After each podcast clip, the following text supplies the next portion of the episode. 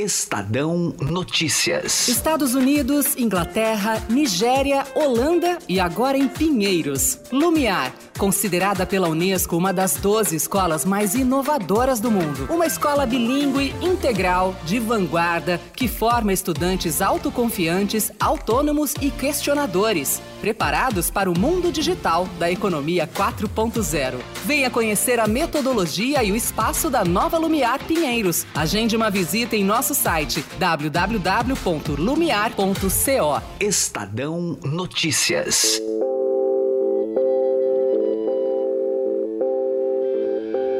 Cinquenta e cinco vírgula oito por cento da população brasileira é preta ou parda, segundo dados do IBGE.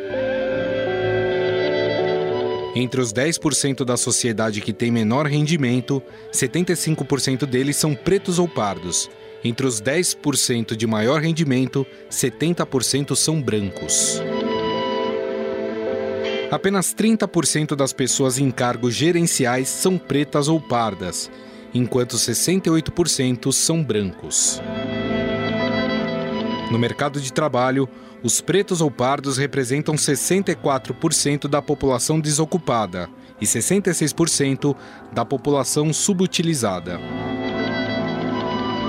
O rendimento médio mensal das pessoas brancas ocupadas é de R$ 2.796, 74% superior ao da população preta ou parda, de R$ 1.608. Na educação, o índice de alunos pardos e pretos matriculados em universidades públicas brasileiras superou a taxa de alunos brancos, alcançando 50,3%.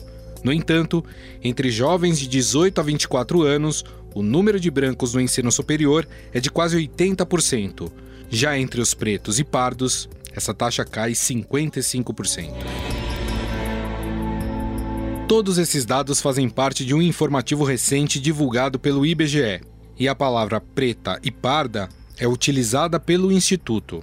Baseado nesses números e também na sensação real da desigualdade racial, o Estado Notícias propõe uma reflexão, conversando com especialistas sobre o tema, como racismo, violência, mercado de trabalho e representatividade. O nosso primeiro convidado é Maurício Pestana, editor executivo da revista Raça Brasil e ex-secretário da Igualdade Racial da cidade de São Paulo. E vamos falar sobre representatividade e políticas públicas para a população negra.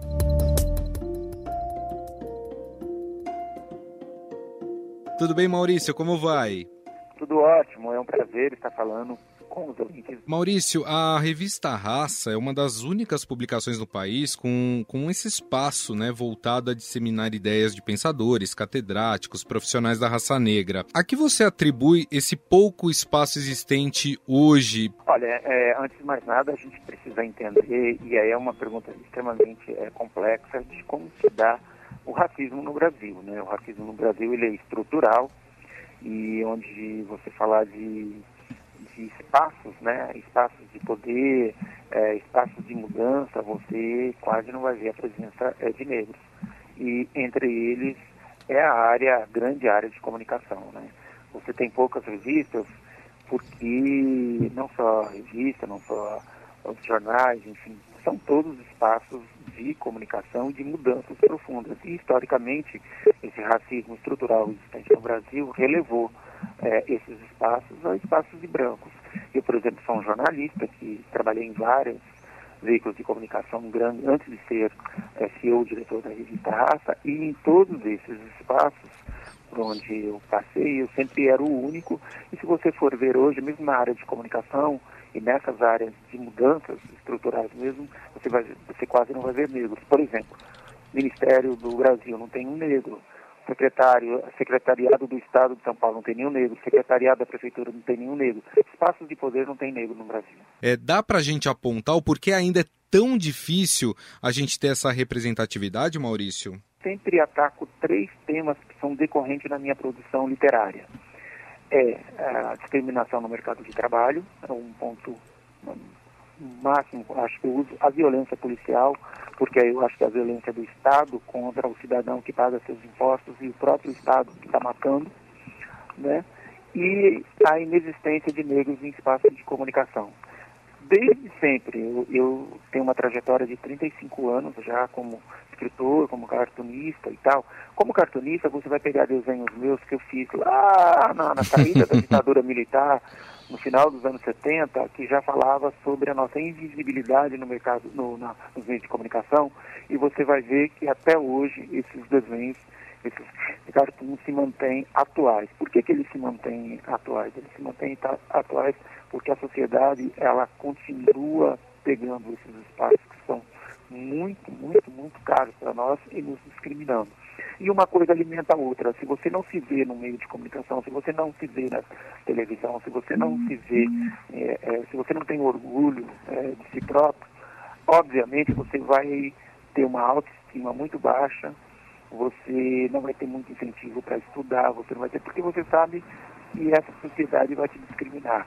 E quando você pega o mercado de trabalho, que é altamente discriminador, e todos os dados mostram que o negro ganha em média eh, menos da metade de um trabalhador branco, um negro ele tem muito, quando você tem picos da economia de alta, nós somos os últimos a ser. E isso nós não, são, não é o ativista testando que está falando, não é o movimento negro que está falando. Quem está dizendo isso é o DIEESE, a Fundação Getúlio Vargas, uhum. é o IBGE. Os negros são os últimos né, a entrar na economia quando ela está crescendo e quando há um período de recessão como o que nós estamos vivendo, nós somos os primeiros a serem despedidos. Por isso que também todos esses institutos apontam como os negros como os principais é, é, é, é afetados numa crise como a que a gente está vivendo agora. Agora, Maurício, é, eu lembro de você, é, secretário na Secretaria Municipal de Igualdade Racial da cidade de São Paulo, na gestão do, do ex-prefeito Fernando Haddad. Ou seja, você teve do outro lado, o lado de quem propõe políticas públicas para melhorar a vida né, da população negra. Quais eram as principais dificuldades enfrentadas e, e o que você acha que, naquele momento, o que a secretaria fez conseguiu, pelo menos, diminuir um pouco essa desigualdade? Desigualdade racial? Quando eu estive é, na secretaria, eu coloquei que impactou, enfim, a vida de muita gente, foi a política de cotas no município de São Paulo. Né? Então hoje está entrando muito mais professores negros, está entrando muito mais enfim, diretores. Hoje você tem uma mudança relativamente é, é, em curso, né? porque essas políticas elas levam muitos anos é, no município por conta dessa lei. Eu vou te, vou te dar um dado, porque eu acho que é muito importante a gente trabalhar com dados, né, enfim, quando estamos falando para um jornal de tanta é, é, respeitabilidade como o Estadão, mas eu vou dar um dado assim, que é, é, é preciso para a altura desse veículo. A cidade de São Paulo, um dos cargos que é mais é, cobiçados quando você presta serviço público é para o cargo de procurador do município. Esse cargo, antes da lei de cotas, em toda a história da toda a história da cidade de São Paulo, do município, você tinha dois negros, 300 procuradores, porque os concursos vão, vão aumentando, a, a, partir do momento que aumenta a população, de 300 procuradores, você tinha dois negros.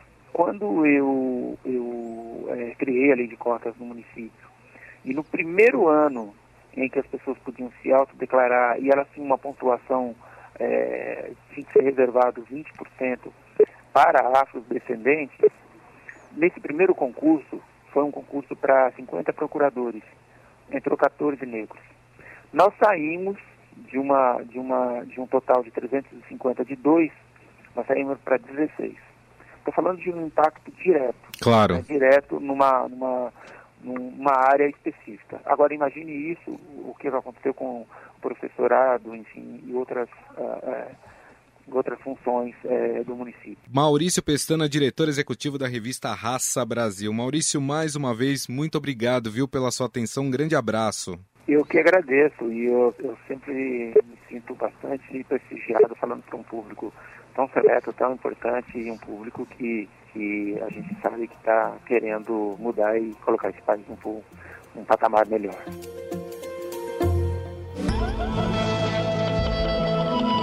O Google divulgou uma pesquisa sobre as pautas importantes para a população negra, e foi exatamente a inclusão neste mercado que foi apontada como urgente para 46% dos entrevistados. O racismo estrutural foi apontado por 44% como sendo tema prioritário para se atacar. O feminismo negro foi apontado como termo urgente por 27% das pessoas, seguido pelo genocídio dos negros para 23%. Segundo dados do IBGE, pretos ou pardos são mais atingidos por essa violência. Em todos os grupos etários, a taxa de homicídio é maior do que a da população branca. E é sobre essa violência que vamos conversar agora com o pesquisador Antônio Teixeira, da Diretoria de Estudos e Políticas Sociais do IPEA.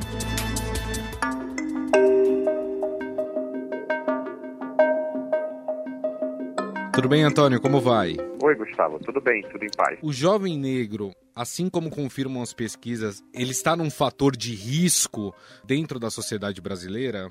É, as chances de que um, de, de um jovem negro é, ele, ele ser morto de forma precoce, né? É, vítima de um ato violento, ou, ou as chances de um jovem negro ser preso, por exemplo, são muito maiores se comparados com jovens brancos na mesma faixa etária, né? mesmo quando a gente controla é, diversas variáveis, como escolaridade. Isso está ligado, por exemplo, ou renda, né? Está ligado, sobretudo, a. Bom, primeiro, a gente está tratando de corpos estigmatizados, de estereótipos que circulam com alguma efetividade na, na sociedade brasileira, que aumenta as chances de que esse, esse corpo negro jovem, mesmo sem ter feito nada, seja o alvo de, de todo o sistema, de todo o aparato de controle social é construído pelo Estado brasileiro, né? que vai da abordagem policial às possibilidades de que esse sujeito seja incriminado mesmo sem ter feito nada que o justifique. O, o que você está dizendo então é que essa violência ela está atrelada ao racismo estrutural existente na sociedade brasileira. Sim, ela está atrelada ao racismo estrutural é, e ela tem diversos, é, ela se expressa através de diversos mecanismos, diversos dispositivos, né?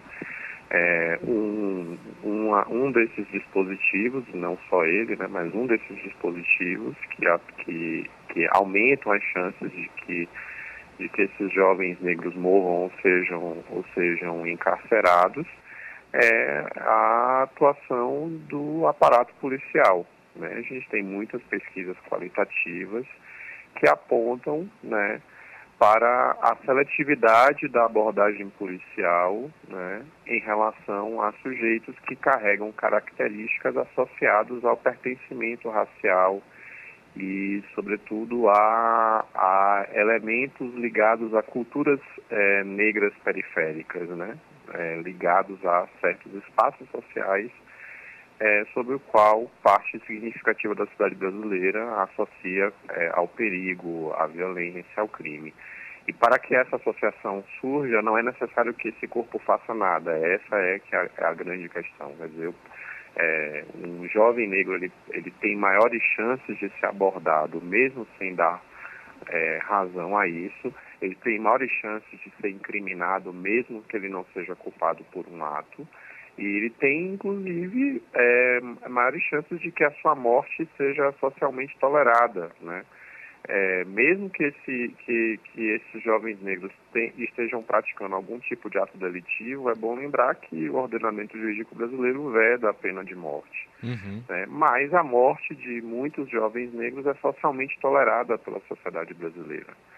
Isso coloca o debate sobre a violência e a questão racial no Brasil num patamar é, muito preocupante, né? porque a gente está falando de uma crise de uma perspectiva civilizatória, né? É, certas, certa, certos fatos não poderiam ser tolerados numa sociedade que se pretende democrática.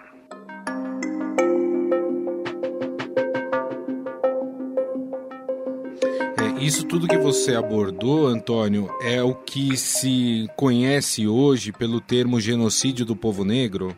o termo genocídio do povo negro, ele, ele na verdade trata de uma, de uma série de, de, de formas de, não apenas desse aspecto que eu estou falando, mas de várias formas de é, aumentar as chances de que esse corpo venha a óbito ou que ele seja desprezado socialmente, né? Uhum. Estamos falando de políticas de esterilização forçada de mulheres, da discriminação de mulheres negras, né? De, de uhum. da discriminação que esses corpos vivem na vida cotidiana, que aumenta as chances de que é, ele seja vítima é, de uma abordagem policial. A gente está falando da ausência desses corpos é, no rol dos direitos é, de cidadania, que também a, é, expõe e vulnerabiliza ainda mais essas vidas, é, diminuindo as chances de que essas vidas sejam vividas com dignidade.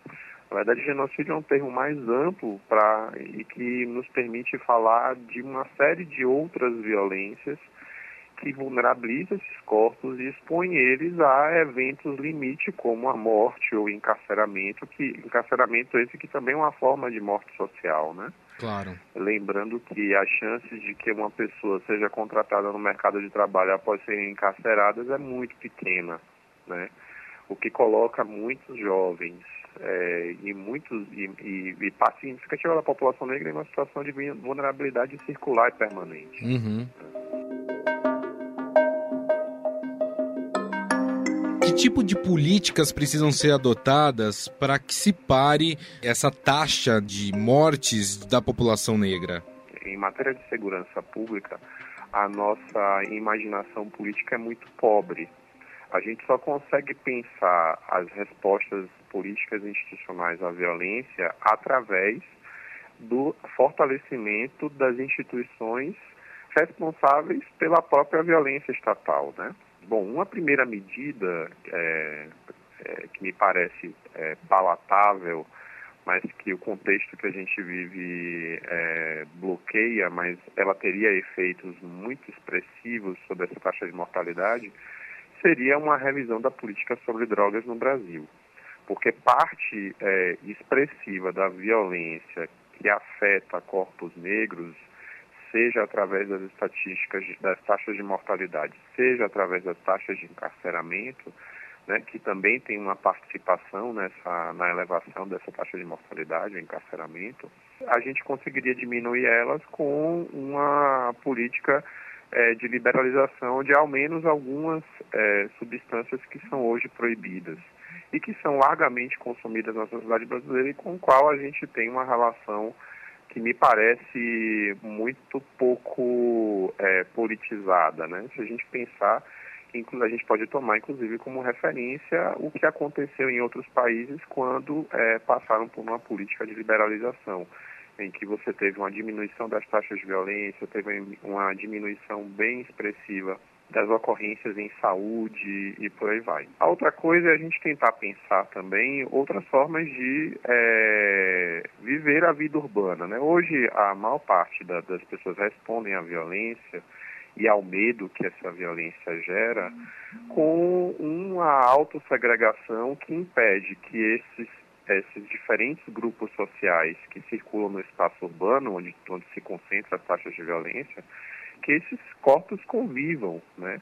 E que outras relações é, é, se estabeleçam entre, entre corpos diferentes, entre sujeitos diferentes, que não incentivem a autossegregação nos grandes condomínios, essa, essa é uma outra visão sobre as possibilidades da vida em meio urbano, elas têm efeitos muito positivos sobre é, as taxas de violência como um todo e sobre essas outras violências, né, que que operam dentro das relações cotidianas, né?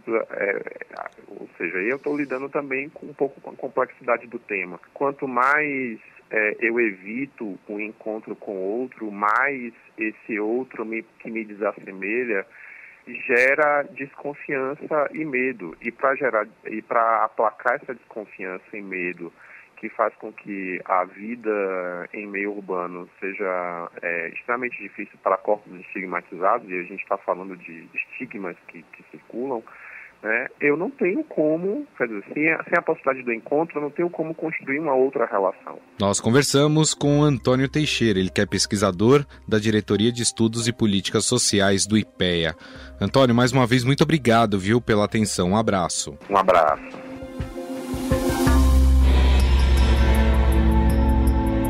No esporte, a violência muitas vezes não é física, mas moral. O Observatório do Racismo, que monitora e contabiliza casos de injúria racial no futebol brasileiro desde 2014, aponta um crescimento deste crime dentro do esporte. Em 2017 foram 43 registros, em 2018, 44. E esse ano já são 41 episódios. Sobre o assunto, converso com o pesquisador Marcelo Carvalho, do Observatório da Discriminação Racial no Futebol.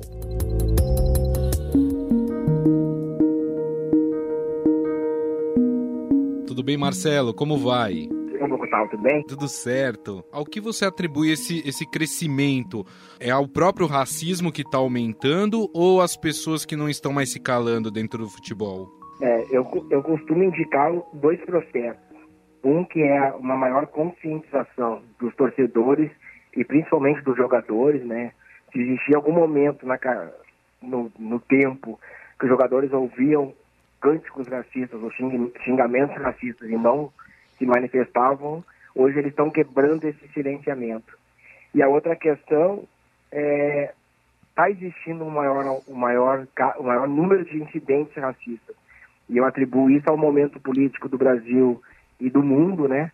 onde a gente vê diversas autoridades manifestando uh, frases de cunho racistas, o que, o que encoraja as pessoas a também fazerem o mesmo. E aí eu acho que isso vai refletir dentro do futebol, vai refletir dentro dos estádios, e aí também é um dos motivos da gente ter um maior número de denúncias de casos de racismo no futebol. Né?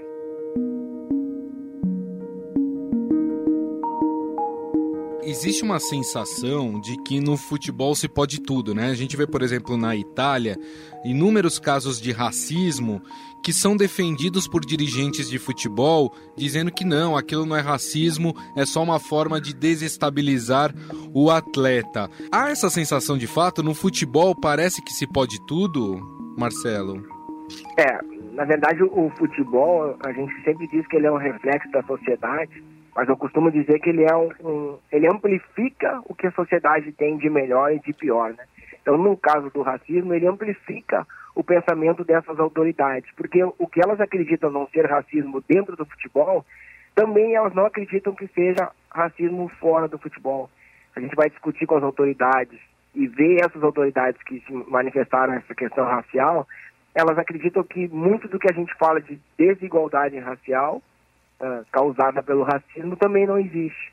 Então, na verdade, o, o, futebol ele só amplifica esse pensamento, né? Porque uh, se em algum momento o futebol ele permitiu que nos estádios de futebol fosse era autorizado a qualquer tipo de violência e discriminação, hoje a gente tem cada vez mais consciência que não, que isso não pode. Mas, por outro lado, a gente tem autoridades que defendem uh, que aquilo foi um momento uh, de sangue quente, que a pessoa perdeu a razão e que não é racismo e é apenas para desestabilizar o adversário. Na verdade, na, quando na verdade é racismo mesmo, né? É o racismo se manifestando uh, da maneira que a gente mais pode observar, né? Que são os xingamentos e, e os cânticos. Nesses casos, geralmente os clubes costumam soltar uma nota repudiando, mas de fato, Marcelo, o que os clubes e as federações eles têm feito para diminuir ou acabar com esse racismo dentro do futebol? Eles têm dado a devida atenção a esse assunto, Marcelo?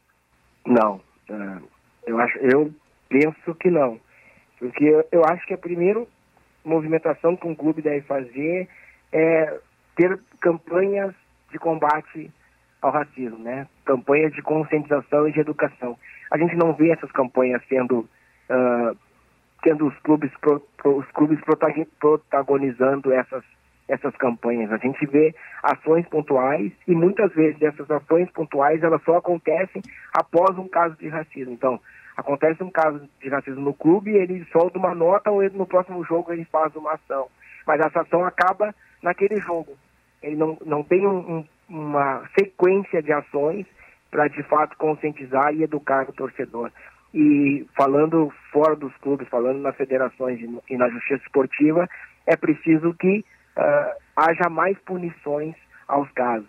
Uh, é preciso que se faça uma força-tarefa para punir esses casos para, quem sabe, então, ao, através da punição, a gente consiga inibir uh, que pessoas preconceituosas e racistas vá, vão para o estádio para destilar o seu ódio. Né? Então, eu acho que o primeiro caminho agora, um aumento tão grande de casos, é a punição. É. E, paralelo a isso, mais para frente, a gente pode trabalhar a questão de conscientização e, de, e educação. Mas eu acho que a primeira coisa que os clubes devem fazer é abandonar essa, essas notas de repúdio que sempre são uh, colocadas. Né? Eu acho que o clube precisa, de fato, trabalhar na questão uh, do combate ao racismo e, é, e, eu acho que o primeiro ponto, quando acontece o racismo dentro de um clube, é a identificação do torcedor que cometeu o ato de racismo. Uh, se ele for sócio, excluir ele do quadro social. Acho que a gente precisa trabalhar com essa, com essa punição e ela, ela precisa ser publicizada para que as pessoas entendam ou pelo menos tenham medo de fazer ou de cometer racismo uh, no ambiente do futebol.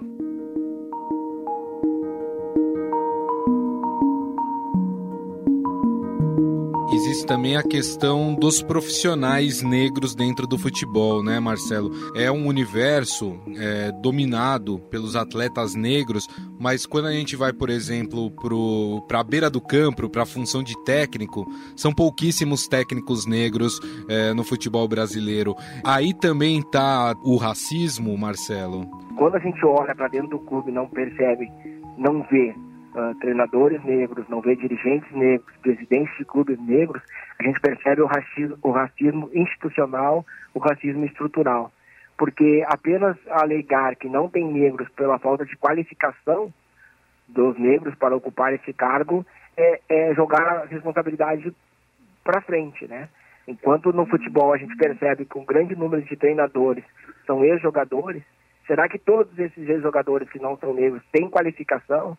Se qualificaram para estar ali.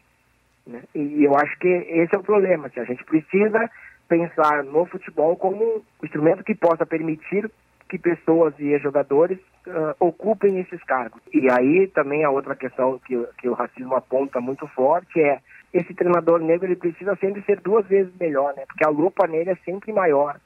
Talvez as pessoas muitas vezes não percebam mas elas cobram muito mais do treinador negro, né? Que está na beira do campo e tal. Nós ouvimos Marcelo Carvalho, do Observatório da Discriminação Racial no Futebol. Marcelo, mais uma vez, muito obrigado pela atenção. Não, estou à disposição. Qualquer dúvida pode, pode chamar. Estadão Notícias. Em 2001, quando fundamos a XP Investimentos, a economia não ia bem. Tivemos até que vender o carro para não fechar a empresa. Com muito trabalho, agora somos uma das maiores instituições financeiras do país. É, aquele carro ainda vai levar a gente muito longe.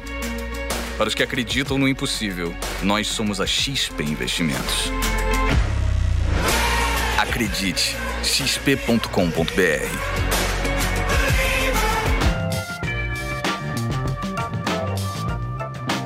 O Estadão Notícias desta quarta-feira vai ficando por aqui. Contou com apresentação e produção minha, Gustavo Lopes, e montagem de Nelson Volter. O diretor de jornalismo do Grupo Estado é João Fábio Caminoto.